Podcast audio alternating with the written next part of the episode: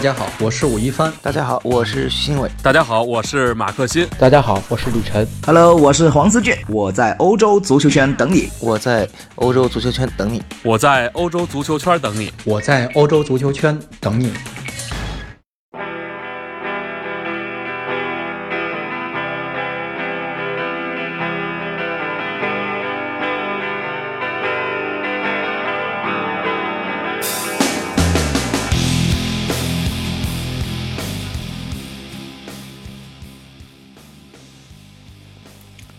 Hello，各位，好久不见，欢迎收看今天的英超评论，我是富平。啊，因为春天的原因啊，所以这段时间都是以另外的形式来提供内容。啊，在这里，呃，再向各位听众再次恭候新年快乐！在新的一年里，我们欧洲足球圈将会更加的努力，提供更多的音频内容。也欢迎大家能够提出您的宝贵建议和意见，呃，以便我们能够有更大的进步。再次感谢各位。哎，今天呢，我们继续聊一聊阿森纳。其实这期节目的话，昨天我就应该录音，因为昨天工作太忙了，而且我觉得看完比赛马上就发表评论，很多的时候更多是一种情绪化的表达，有的时候有失公允，所以推迟到今天再聊聊自己的想法。平静之后再谈问题的话，或许更加理性。呃，如果按照中国人的习惯，大年三十晚上，呃，客场一比三脆败给曼城。正月十一再次跪拜给白俄罗斯球队鲍里索夫，阿森纳真的是在一个差的不能差差的成绩来结束一年，呃，以一个差的不能再差的呃结果来开启新的一年啊！用我们开个玩笑话是，呃，没他妈开门，真是没到家了。呃，现在在阿森纳球迷心目中，主要有四点不满意的。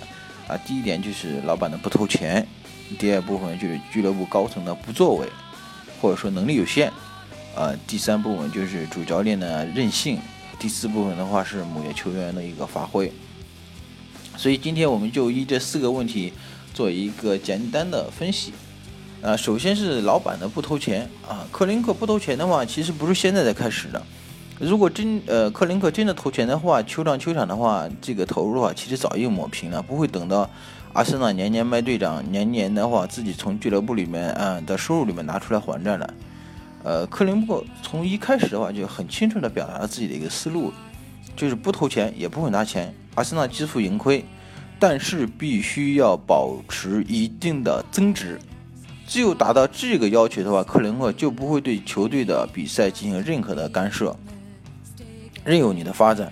如果真正理解克林克的管理思路，也就明白了为什么成绩虽然球迷不满意，但是加吉蒂斯和温格在阿森纳阿森纳待了这么多年，成绩的追求对于克林克来说只是资产增值增加的一个附加值而已，从来都不是他的追求目标。所以，呃，我们有时候会听克林克说我要拿冠军什么样的东西，那就是随便听听就可以了，不用特别认真。那从球迷的角度来说，作为一个球队的老板，你买来不投钱，不去争冠，这个就是一个坏老板吧？那如果从投资的管理，呃，投资的角度来分析的话，说实话倒是可以理解克林克的一个需求啊。那在不投入或者少投入的情况下，投资项目能够保持稳定的持续增长，不得不说他是一个投资高手，也是很会看人啊。因为不然的话，加迪斯和温格的话。真的是为了呃阿森纳或者为了克林克立下了汗马功劳。那不急功冒进，以稳定呃平稳的增长方式来发展阿森纳，从某种程度上来说，也是保证了阿森纳的一个稳定性。在投资方式上，一般我们知道投资有三种投资嘛，第一种就是自有资产的投资，呃投资很简单理解，就是我利用我自己的手里面的钱或者我资金啊各方面的东西来进行投资嘛。啊，第二方面就是合伙人投资，就是我找拉了一个合伙的伙伴。和我基友一起投资。那第三种的话是金融杠杆的融资投资，那就是说通过拆借呀，呃，通过各种方式的话来融来融资以后进行投资。呃，那大巴黎、曼城、切尔西，包括阿森纳的话，其实都属于这种投资了，都是老板或者说老板或者家族利用自有资产进行一个投资的。那第二种的话，我们比较知道的话就是利物浦，它是由两个老呃合伙人进行投资的。那第三种的话，我们知道的话就是曼联和去年的 AC 米兰都属于第三种投资，是就利用金融杠杆的一个投资。其实，如果从投资的角度来说，第三种投资是一个最危险的一个风最有风险的一个投资，属于一个赌徒式的投资。一旦出现问题的话，投资人呢血本无归，球队一落千丈呢，深渊是不胜枚举啊。我们可以看到，呃，以前的有个中资的伯明翰就是这种类似，呃，成功攫取万千金，像曼联一样发展非常好。现在的话，呃。年年为老板赚了很多钱，然后，然后的话，整个的球队也是很有钱的。那第二个就是身失败深陷万劫中，像我们李哥一样，现在已经没啥声音了。投了几个亿以后，然后米兰还是被别人拿走了。啊，在清楚了克林克的要求之后，我们再回头来看看阿森纳的冬季原就很已经很清楚了。在二零一九年一月二十五日的时候，阿森纳公布了。一七一八赛季的年度报告，从这份报告中我们可以看出，阿森纳因为无缘欧战收入减少了三千四百六十万镑，而人工成本增加了两千三百九十万镑。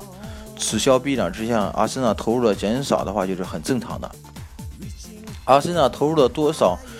呃，因为取决于更多的取决于的不是老板，而是取决于阿森纳自身的商业开发、比赛成绩，包括日常的收入和球员增值。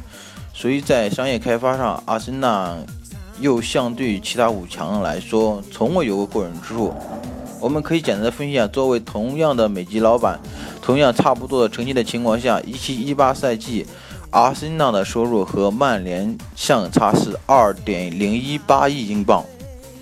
而同样美籍老板的利物浦，一七一八赛季的整体收入是四点五五亿镑，同样远超了阿森纳收入，呃，阿森纳的三点八八二亿英镑的收入。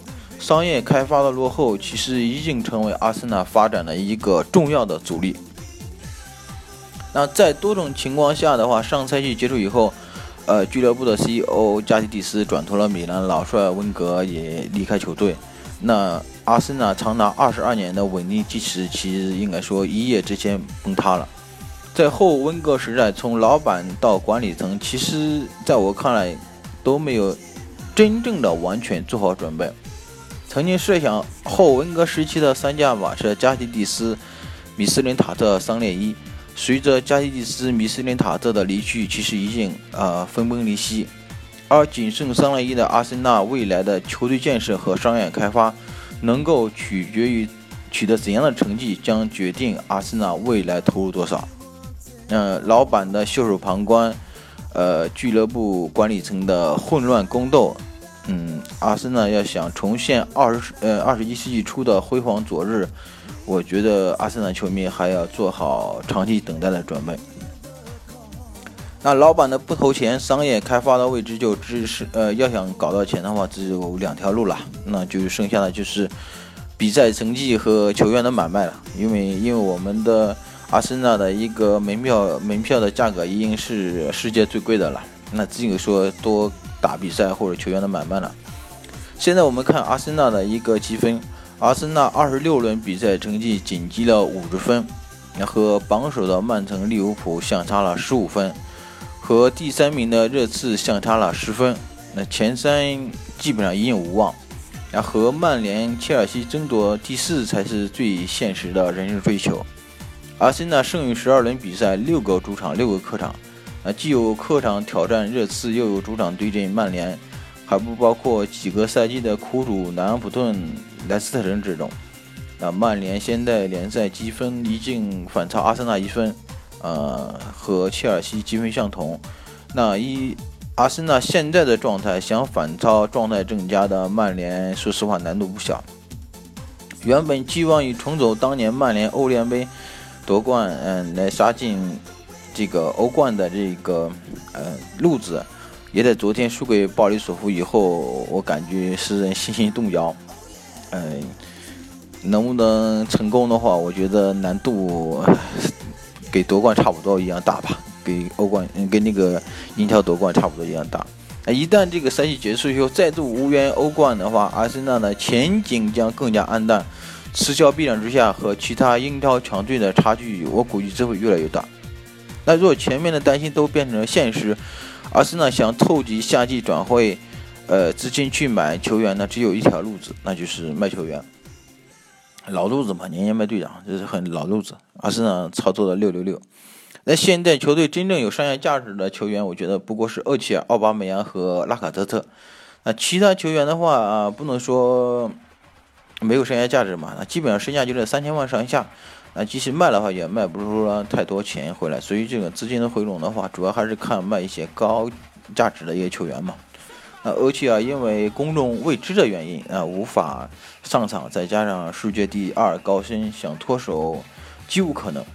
啊，上赛季刚刚高薪续约，那下赛季马上束之高歌。我觉得阿森纳这波骚操作基本上无人能理解，无人能懂。呃，公开的弃用是世界第二高薪，加上厄齐尔三十岁的年龄，我觉得想要把它卖掉真的是很难。我我觉得还不如把。把他留在这里，中了阿森纳吧。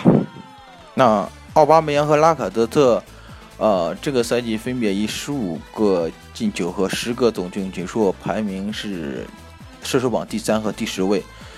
呃，奥巴梅扬身价转会身价是六千三百万欧元，今年三十岁。拉卡德特转会身价是五千两百五十万镑，啊，今年是二十八二十八岁。奥巴梅扬的周薪是二十万镑，拉卡德的周薪是十四万镑。阿森纳想通过这两个球员的出售来赚回差价，我觉得不大可能，因为他们两个本来身价又很高，而且这个工资也很高。那或许这个夏天的话，阿森纳只能通过这种，呃，出售阿尔内尼啊、穆斯塔菲或詹金森这种球员来带来少量的转会费用，啊，再弃用厄齐尔。呃，不需要拉姆塞、威尔贝克、老将切赫退役的情况下，包括我们众所周知的这种边边锋的一个缺失，包括边后卫的一个一个缺失，那按照现有的情况来分析，阿森纳想加快换血的话，呃，免签或者租借一部分，再加上购买一些小妖，或者是这个夏季转会窗，阿森纳一个主旋律。呃，由于时间的关系，今天我们就先简单的聊到这里。啊，明天的话，我们将聊一聊这个艾梅里的呃球队的一个呃问题吧。然后很多人对艾梅里也不是特别的满意。那么我们明天聊一聊艾梅里在排兵布阵上和在管理上的一些问题。另外的话，我们明天也想聊一聊呃对一些球员、特殊球员的一个使用。那呃大家都知道，很多人对这个工多奇的使用还不是特别满意，包括对。而且啊和拉姆塞使用上也不是特别满意。明天就这一部分的话，我们来做一个深度的一个解读。